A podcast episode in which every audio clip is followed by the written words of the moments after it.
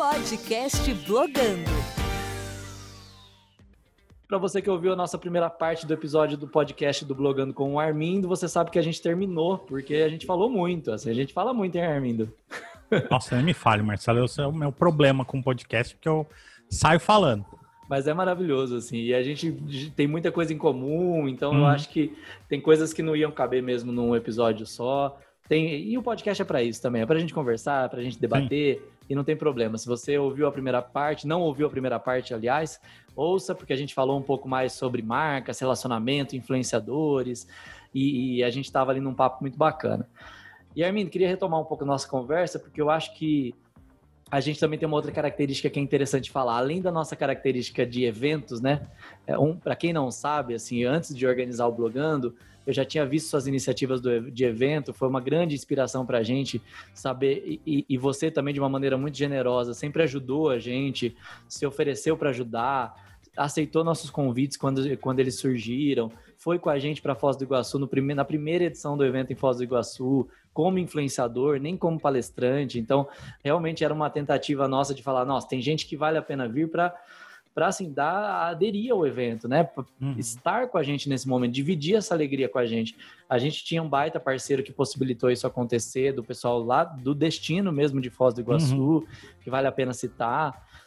Então, enfim, temos uma trajetória interessante em eventos também. Eventos é uma baita estratégia, né, cara?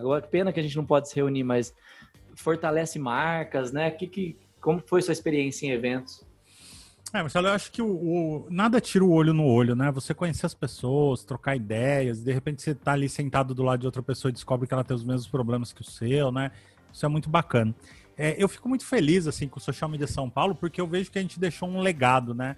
É, hoje, por exemplo, você pega coordenadores aí de marketing digital do Senac, foram é, criados no, no Social Media São Paulo. A gente tem relacionamento. Eu tenho uma amiga que é casada com uma pessoa da área do digital aí há lá, mais de 10 anos e foi. Eles se conheceram e tudo rolou num SMSP. Que legal. É, inclusive. Tem agência de propaganda que, que foi criada. Tem hoje líderes e que são, têm um papel importante no digital nas suas regiões que participaram do, do SMSP. E eu sempre tive muito carinho com o Blogando, porque chegou uma hora que, que ficou muito cansativo para a gente fazer o evento, eu também estava buscando outros desafios, e eu vejo que o Blogando conseguiu pegar essa essência e tocar por muito tempo isso, expandiu para outros é, estados. Então, de fato, eu sempre tive muito carinho com vocês e com o Blogando. E também preciso dizer que sempre vocês tiveram um carinho muito grande comigo, né? Sempre fui tratado de um jeito muito especial e, e sou muito agradecido é, por isso mas eu sempre vi o blogando como uma continuidade, assim. Eu olhava o blogando e falava assim, putz, ainda bem que tudo aquilo que eu fiz, a hora que eu terminei não acabou. Ele é. criou vida própria e foi criando outros é, caminhos, né? Às vezes as pessoas, né, falam assim, ah, mas é, tinha gente que vai falar comigo, Armindo, eu queria fazer um evento de marketing digital em São José, mas você já faz um. Eu falei, meu, faz mais. Faz mais, pelo amor de é, Deus. um só não é suficiente, tem que fazer diversos, né?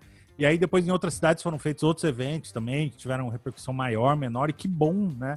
E às vezes também eu, eu via que, eu, e você deve ter passado por isso também, as pessoas vêm muito terceirizar para você, né? Falar, ah, você devia fazer tal coisa. Sim, ó. sim. Mas faz você também, né?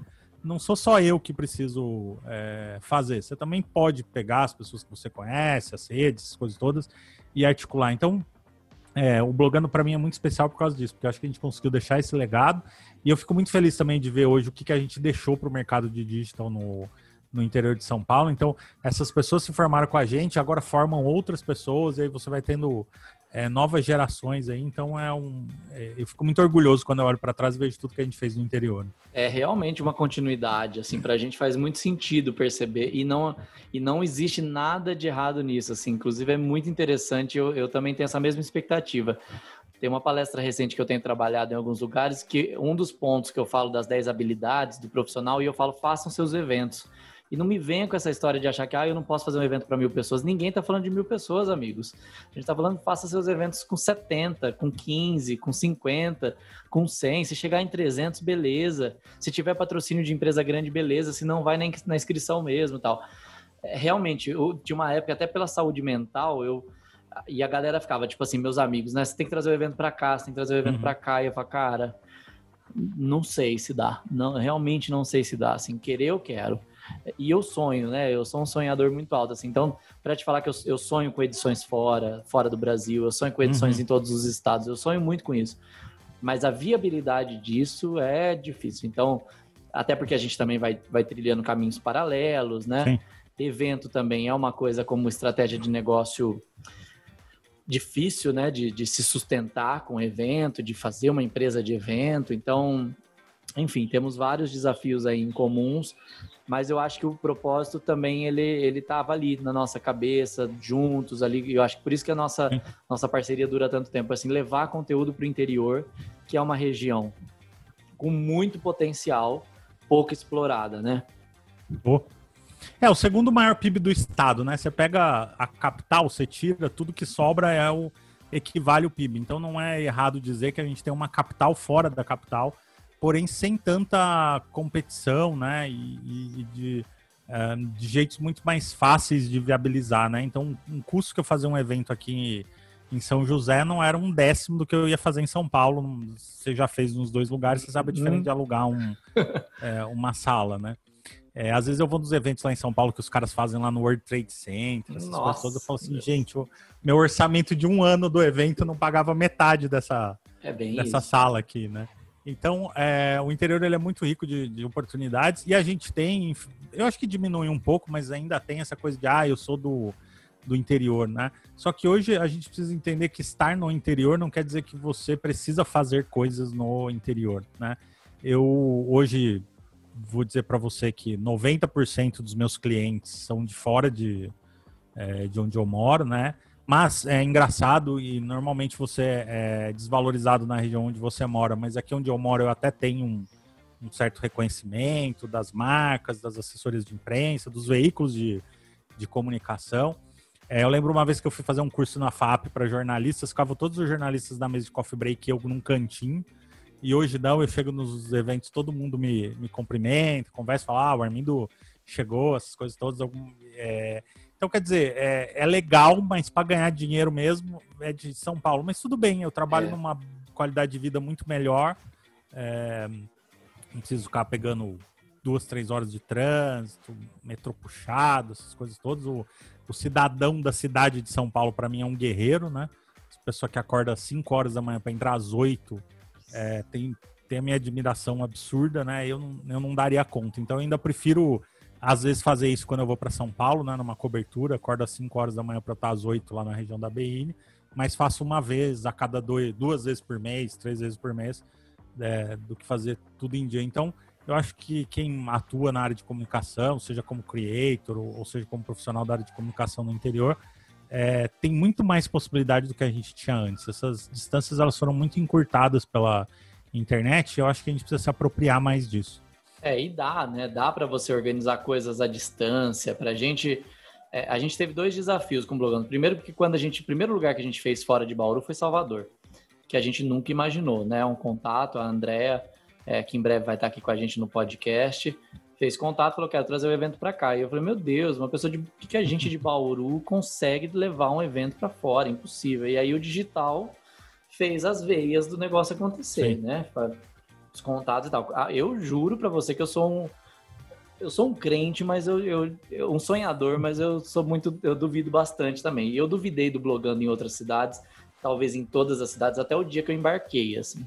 A hora que uhum. eu cheguei lá, eu falei assim, eu acho que esse evento vai acontecer porque eu estou na cidade. Tipo assim, não, se eu não tivesse, se essas coisas não tivessem acontecido, não, eu não ia ter tanta convicção. E isso também me empoderou, aí a gente volta na palavra do episódio uhum. anterior, me empoderou a falar assim, caramba, eu posso organizar onde eu quiser, do jeito que eu quiser, quando eu quiser.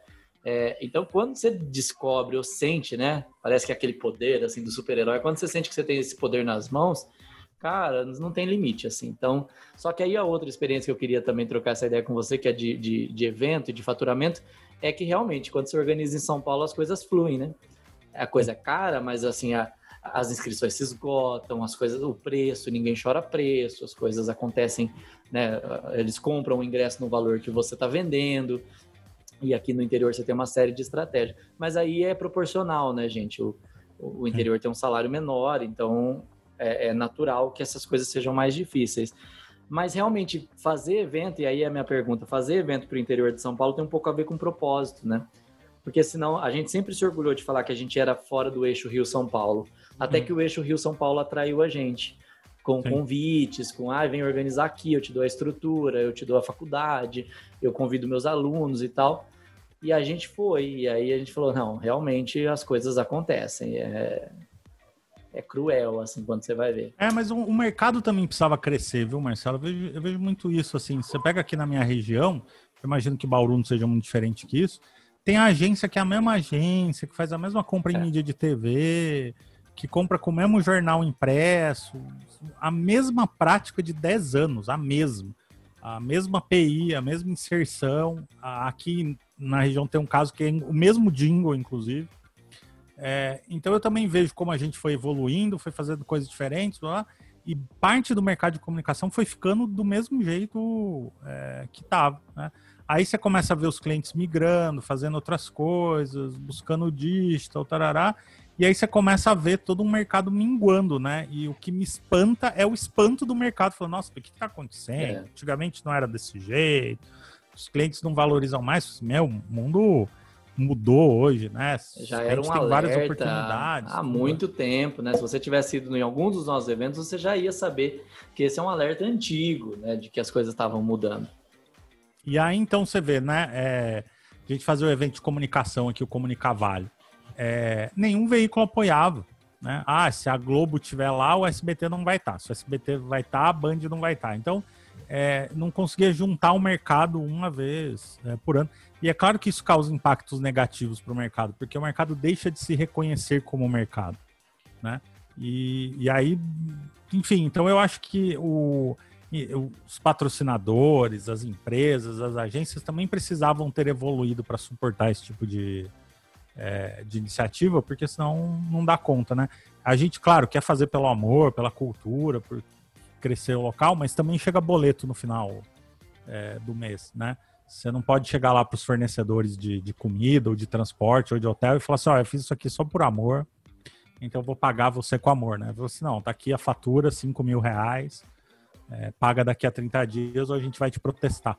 Então também as empresas precisavam acordar mais e apoiar mais essas iniciativas locais. Aqui em Bauru a gente conseguiu bons, bons apoiadores de mídia, sabe? O que a gente percebia que era um problema era quando o digital aparecia e ele era um concorrente, ainda naquela visão uhum. de que se for um representante do Facebook eu não apoio. Se for um representante da, da rede tal, eu não vou poder estar no, como apoiador de mídia, porque eu estou promovendo um debate que o meu concorrente fala já tive muitos problemas com isso com, com as grandes, inclusive. Eu falei, cara, eles vão estar. Tá. Inevitavelmente a gente vai falar sobre eles, pode não ter um representante da marca, mas a gente vai falar sobre estratégia para YouTube sim, e isso vai de alguma maneira comprometer aí com o seu conteúdo. Então fica livre. E aí é a nossa maturidade também de que tipo segue seu baile. Se não faz sentido para você, a gente vai a gente vai continuar fazendo o evento. E, e aconteceu, né? Muitas vezes esse conflito de digital e on que o interior ainda né, é, insiste, é, é difícil de deixar ali dentro. Agora eu tenho uma agência, né? Na época eu não tinha. Então é uhum. é difícil se, se explicar para o cliente que as coisas precisam ser integradas para oferecer um resultado maior e tal. Você percebe? Não, ainda tem sua... agência que quer receber o presente de mídia do dia do mídia, quer Sim. participar do jantar do mídia, é, quer bater a meta para concorrer ao. É, para concorrer a um carro, uma viagem no final do ano, né? É, aquele contato comercial do veículo que te liga e fala, pô, te quebrei aquela aquela vez, agora que você preciso é, que você me quebre essa, né? E a agência que faz a, a mídia para o cliente baseado no que ela precisa de faturar de BV e não no que o cliente é, precisa, né? Então você uhum. soma tudo isso e aí você vê o caos aí de, de, de quanta marca que investe muito dinheiro em mídia que não precisava. É, é, mas é um mercado que não se sustenta, foi o que você falou, assim, agora as, essas estruturas começam a cair e as pessoas começam a fazer cara de surpresa de que, ó, ó, estou perdendo clientes para uma agência on, estou perdendo clientes para uma agência de jovens que vieram, reuniram e agora oferecem os dois. Então eu, eu assisto essas coisas aqui. Marcelo, eu já vi um negócio, e aí não me contaram, não, eu vi. Que o cliente em São Paulo contratou uma agência para investir no digital 100 mil reais, e aí a agência ficava com 20%. Só que a agência não sabia fazer e contratou uma agência aqui de, do interior para fazer. Mais 20%. o cliente estava perdendo 40%, 40%. da verba, um pouquinho mais porque é juro composto, né? mas 40% da verba de comissionamento. Qual cliente, quando descobre que ele está gastando 100 mil, mas que só está sendo efetivado 60, vai ficar feliz? Não, não faz sentido, né? Não, é, é, não dá. Assim, eu, eu, enfrento várias guerras aqui por conta disso, de, de, de, BV, porque é, realmente é um negócio lucrativo, justo, né? Tá, tá de acordo Sim. ali com as, com as, as as normas do as setor. normas né? do setor, então é justo, não é nada roubado. É, mas para o cliente, e quando você muda um pouquinho de lado e você é o cliente, é questionável. É, é bastante questionável quando você esse mesmo pegar o mesmo exemplo que você falou, o cara que tem 100 mil e o cara que vai, vai ver investido 60 mil.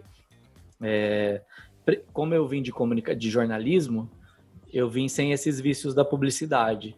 Então hum. eu aprendi e tenho aprendido até hoje. Graças a Deus tenho parceiros em, em veículos que me explicam. Trabalhei na Record por muito tempo, mas trabalhei no jornalismo. Sim. Então eu tinha um contato com o comercial que me, me atualizava disso. Então eu falava, ah, ok, entendi as práticas. Então eu, eu enxergo esse cenário todo, mas tem coisa ali, gente, que você pode estar acostumado a fazer, mas não é viável, não é sustentável.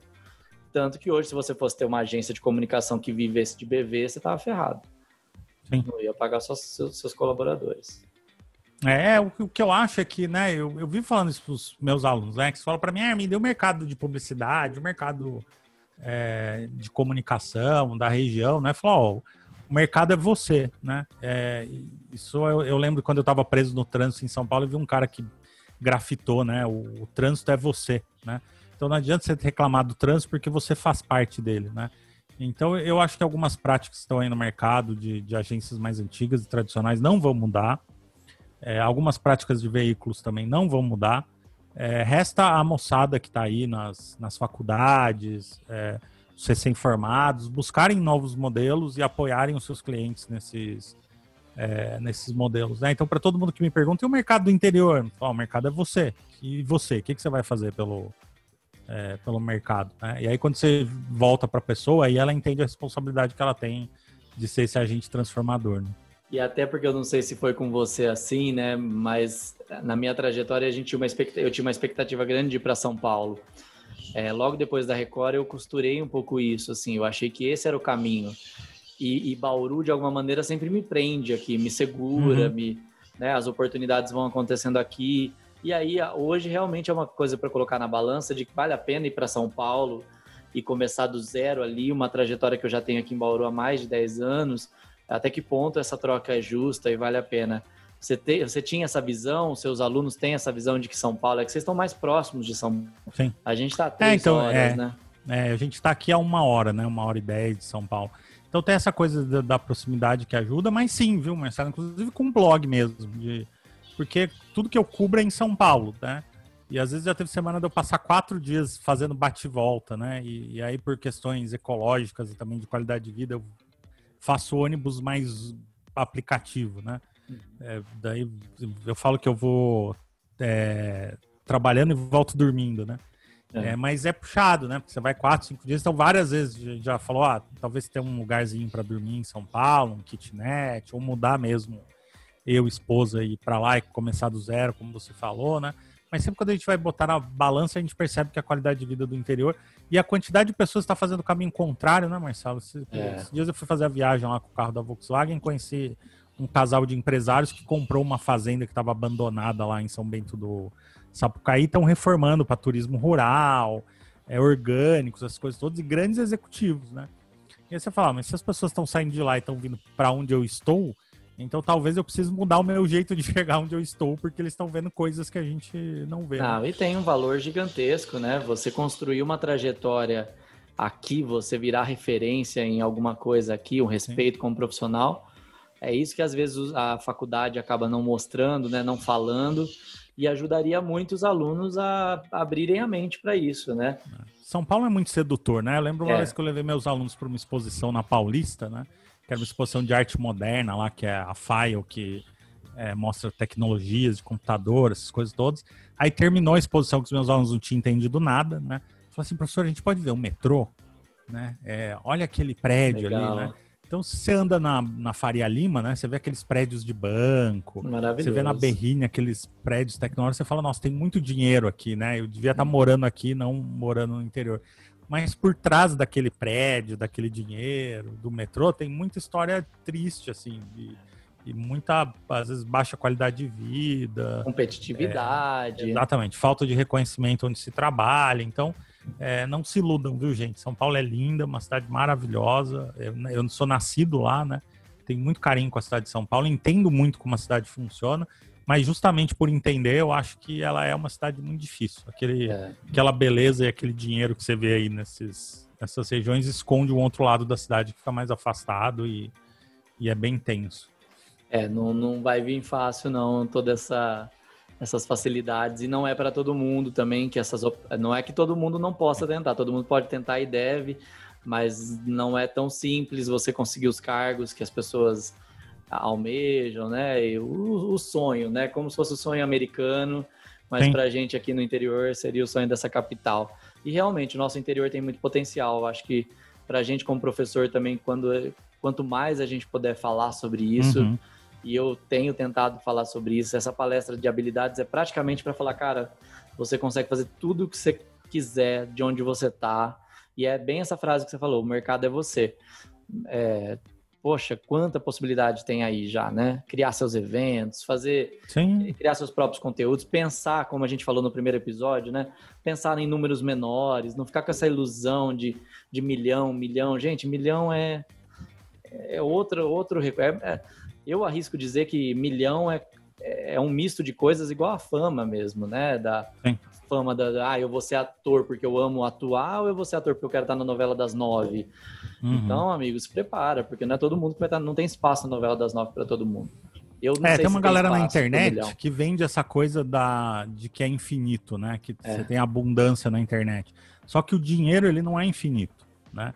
é, sabe, vou colocar um livro para vender na internet, vou ficar milionário, né? Que é a premissa que muita gente fala. Sim, é. pode ser que isso aconteça, mas não tem dinheiro. É a mesma coisa no YouTube. Potencialmente qualquer um pode fazer sucesso no YouTube, sim, mas não é todo mundo que, que vai fazer, vão ser poucos, né? E tudo é assim, né? Não tem mil Gisele Bündchens, não tem mil Ronaldinhos, não tem mil Neymars, né? Mas tem o jogador de futebol que joga na quarta divisão e que ganha um salário ok, e que mora numa casa legal e que tá, tá tudo bem, ele não precisa ser o Neymar, né? Às vezes ele tá feliz com as coisas que ele tem. Então também acho que se vende muito essa ilusão, assim, né? De, ah, na internet se pode tudo. Sim, pode, na vida pessoal também, né? Eu lembro uma vez fazendo os eventos, né? Que a gente tava, acordou, tava em Santos, umas 5, 6 horas da manhã para dar uma volta na praia antes de começar a montar o evento. E viu um, um tiozinho lá vendendo, sei lá, uns 100, 200 cocos, preparando para vender é, durante o dia. E daí você fala, ó, se duvidar, é capaz desse tiozinho que vende coco aqui tá faturando mais do que eu que viajei sete lugares, tô Com sem dormir há, há 15 dias, né? E aí você começa a falar, meu, o cara do coco deu muito certo, assim, né? Ele conseguiu montar um negócio que ele deve sustentar a família toda dele, formar os filhos, essas coisas vendendo coco na praia, e que incrível isso, né? Então não tem nada errado, né? Eu dou aula de empreendedorismo na faculdade, falo para meus alunos, falo, ó, esquece esse negócio que todo mundo tem que empreender. Não existe nenhum mercado em que todo mundo vai empreender. Se você é feliz trabalhando para os outros, se você está feliz com, com a segurança da carteira assinada, tudo não tem nenhum problema nisso. E se você quer empreender, quer ter uma empresa, também não tem nenhum é, problema, né? Agora você não precisa ficar com essa pressão, né? Você, ah, eu vou fazer sucesso na internet, essas coisas todas. Eu é, acho que você tem que ter a preocupação em ser feliz, né? De, de, buscar sua felicidade, buscar as coisas que você quer, isso acho que é uma coisa que você deve é, conquistar. Outro dia eu fiz uma pesquisa no meu perfil no Instagram, não tem nenhuma, nenhum rigor científico, né? Só de uhum. percepção, mas 70% das pessoas responderam uma enquete falando que elas se sentem deprimidas ou tristes quando um post dela não tem muito like ou visualização. E mais da metade delas falaram que elas apagam esse post quando não tem a devida atenção, né? Então você vê, a rede social, que era para ser um negócio, né? A, a internet. Quando eu criei meu blog, era para eu me expressar. Era, era, porque eu saí da grande imprensa e eu tinha um cantinho para fazer isso. Ah, o Se seu um veículo, né? Sempre foi Exatamente. isso. Exatamente. Eu vou ter o meu veículo. Agora eu tenho o poder de falar do que eu quiser. Se um dia isso fizer mal para mim, é porque tá errado. Então talvez é. seja na hora de eu voltar para o mercado corporativo, buscar um emprego é, CLT, né? A mesma coisa do Instagram, uma ferramenta para a gente se expressar. Se estar no Instagram me faz mal porque eu não tenho a quantidade de likes que eu queria, o número de visualizadores que eu queria, o número de interações que eu queria, e isso me faz mal, é melhor eu rever isso, né? Porque isso era para me fazer bem, né? Era para me deixar feliz. Outro dia eu vi um pai falando: gente, meu filho tá triste porque ele não tem 100 seguidores no YouTube, é o sonho dele. É, desculpem, pais e mães, eu acho que as crianças podem sonhar mais Precisam, do que ter né? 100 assinantes no, no YouTube, né? É que, e que os pais precisam ensinar para as crianças que assinante no YouTube não é indicador de felicidade. Felicidade é estar com a família, com o papai, com a mamãe, ter comida, um abrigo, né? O assinante no YouTube vai ser consequência, mas olha como a gente inverte os valores, né? O pai, então não é outro um estranho, falando que o filho estava deprimido porque não tinha 100 assinantes é, no YouTube era o sonho dele. E ter... achando que essa vai ser a solução, porque vai entrar num ciclo ali tão, tão longo, né? De pois é. necessidade, é. de carência. É, mas realmente, assim, a parte 3 a gente vai ter que deixar para um outro momento, porque esse papo já rendeu bastante. Obrigado por, por ter topado o nosso convite, é, por trocar essas experiências também. Eu tenho certeza que as pessoas vão gostar, vão se identificar. É, e parabéns, viu? É realmente o que eu falei no primeiro episódio. Admiro muito sua trajetória. Faço questão de, em projetos especiais, ter você com a gente, porque é, não é todo mundo que está remando contra a maré. E existe um fator de importância muito grande nesse momento que a gente está vivendo, você remar e, e, realmente assumir essa, essa palavra de missionário de que like não é tudo, conteúdo tem que ser construído, relevância e tal. Então, parabéns. Marcelo, é uma felicidade, né? Eu preciso dizer que a admiração é recíproca, né? Tem um carinho muito grande por você, pelo trabalho, Simone, né? Toda a galera aí que, que constrói e construiu tudo isso de, de lindo aí no Brasil inteiro, né? Não só no interior é, de São Paulo. E é sempre uma felicidade quando eu tô com vocês em projetos especiais, então já, já conta comigo. Foi uma felicidade quando você me convidou para estar nesse podcast, aqui conversando com você, e acho que isso que no final das contas é o que é o que vale a pena. E aí falar pro pessoal, né, quem gostou, quiser discordar Exato. de mim, que também é muito bom, cola lá no meu Instagram, instagram.com.br Armindo Ferreira, ou se não, blog do armindo.com.br. Tem sempre uma notícia fresquinha lá. Tem dia que a gente tem mais de 10 assuntos novos por dia. É, muita coisa bacana para vocês acessarem, tenho certeza que vocês vão gostar. E se quiser trocar uma ideia, na boa, pode mandar direct que eu respondo todo mundo com certeza absoluta. Obrigado. Com certeza, com certeza. E obrigado a você também que está ouvindo esse podcast, a segunda parte desse, desse, episódio. Se você não ouviu a primeira, chegou aqui só na segunda, volta ali, ouve o episódio número 13, que é a primeira parte desse papo com o Armindo. E também estamos super abertos para sugestão. Se você achar que alguma coisa a gente pode falar em outros episódios, Facebook, Twitter e Instagram.com.br blogando. É, até a próxima, Armindo. Obrigadão. Tchau, tchau. Tchau, tchau. Podcast Blogando.